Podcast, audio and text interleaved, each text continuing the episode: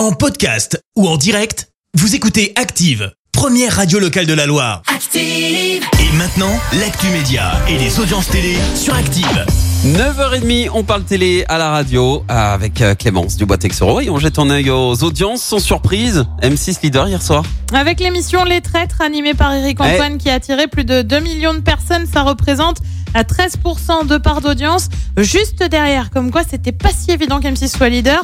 On retrouve TF1 et pour cause, il y avait le documentaire sur Jean-Luc Ah oui, Delarue. Ouais. Étonnamment, par contre, bah, c'est C8 qui complète Ah le bon podium avec la rediffusion de la série Mongeville. Ah d'accord, très bien. Moi j'étais avec Eric Antoine, j'adore cette émission. Ouais. Les, les gens se trahissent et même les traîtres entre eux se trahissent, c'est exceptionnel quoi. Ah j'adore. Une série sur l'affaire Daval. Et oui, le mystère d'Aval, ça débarque sur TF1 le 12 septembre prochain. Au casting, on retrouve euh, notamment Michel Bernier dans le rôle d'Isabelle Fouillot, la mère d'Alexia Daval. Euh, C'est pas vraiment la première fois hein, que TF1 mise sur une adaptation d'un fait divers, puisqu'il y a un an, la chaîne avait diffusé une série sur l'affaire Grégory, euh, qui avait rassemblé plus de 3 millions de téléspectateurs.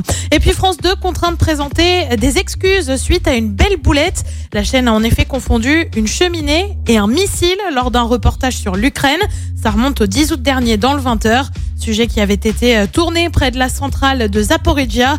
La chaîne s'est donc excusée publiquement sur Twitter pour cette, je cite, fâcheuse erreur. Ouais. Et le programme ce soir c'est quoi Sur TF1, bah, on termine la saga Harry Potter avec les Ah, la reliques de la mort, deuxième partie. Sur France 2, on voyage avec Vianney pour Rendez-vous en Terre Inconnue. Sur France 3, c'est un film pour l'honneur d'un fils. Et puis sur M6, ça va avoir des allures de karaoké ce soir avec les 500 chansons préférées des Français de 1980 à nos jours. C'est à partir de 21h10. Eh bien on verra ce que ça donne niveau audience euh, demain matin. Moi j'opterais peut-être plus pour Vianney, tu vois. Un Ouais, peu de, ça a l'air un peu de sympa, ouais. culture, voilà.